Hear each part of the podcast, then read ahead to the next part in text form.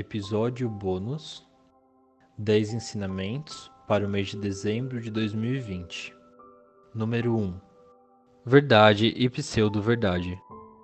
Desde tempos remotos, fala-se a respeito da verdade, mas parece que sobre a pseudo-verdade, ou melhor, sobre a verdade aparente, ninguém fala. Entretanto, para analisarmos qualquer problema, é necessário saber diferenciá-las, pois essa distinção exerce enorme influência no resultado da análise. Muitas vezes a pseudo-verdade passa por verdade e as pessoas comuns não percebem.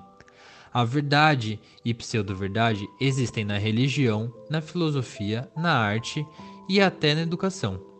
A pseudo-verdade desmorona com o passar dos anos, porém a verdade é eterna.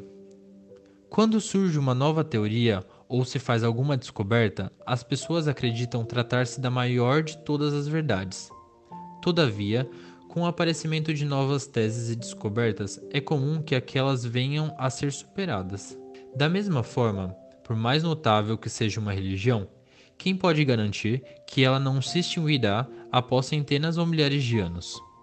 Não seria uma extinção total, e sim a extinção de sua parte falsa. É óbvio que se preservaria a parte verdadeira. Contudo, mesmo que não houvesse algo a preservar, essa religião não seria alvo de críticas, pois cumpriu sua missão para o progresso da cultura. Quanto mais próxima da verdade estiver a pseudo-verdade, mais longa será sua vida. Quanto mais distante, vida mais curta. Isso é inigualável. Apesar da distinção entre a verdade e a pseudo-verdade, cabe aos intelectuais e aos dirigentes de cada época, raros são aqueles que têm esse poder de discernimento. O absolutismo e o feudalismo usaram-na como verdade. O mesmo se pode dizer em relação ao fascismo de Mussolini, o nazismo de Hitler e o Hakokuichu, fazer do mundo uma só casa, de Tojo que tiveram pouca duração. É interessante que na época o fato passou despercebido e momentaneamente os povos acreditaram tratar-se da verdade. Por causa dessa crença, até se sacrificavam vidas humanas leviamente. E não podemos esquecer quantas pessoas foram vítimas de tais enganos. Diante disso, percebemos como é terrível a pseudo-verdade. A respeito da verdade e da pseudo-verdade, não podemos deixar de observar que elas, como já dissemos, também existem na religião. Quantas religiões já surgiram e já desapareceram?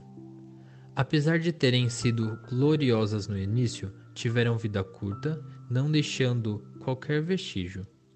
Isso ocorreu por serem religiões falsas.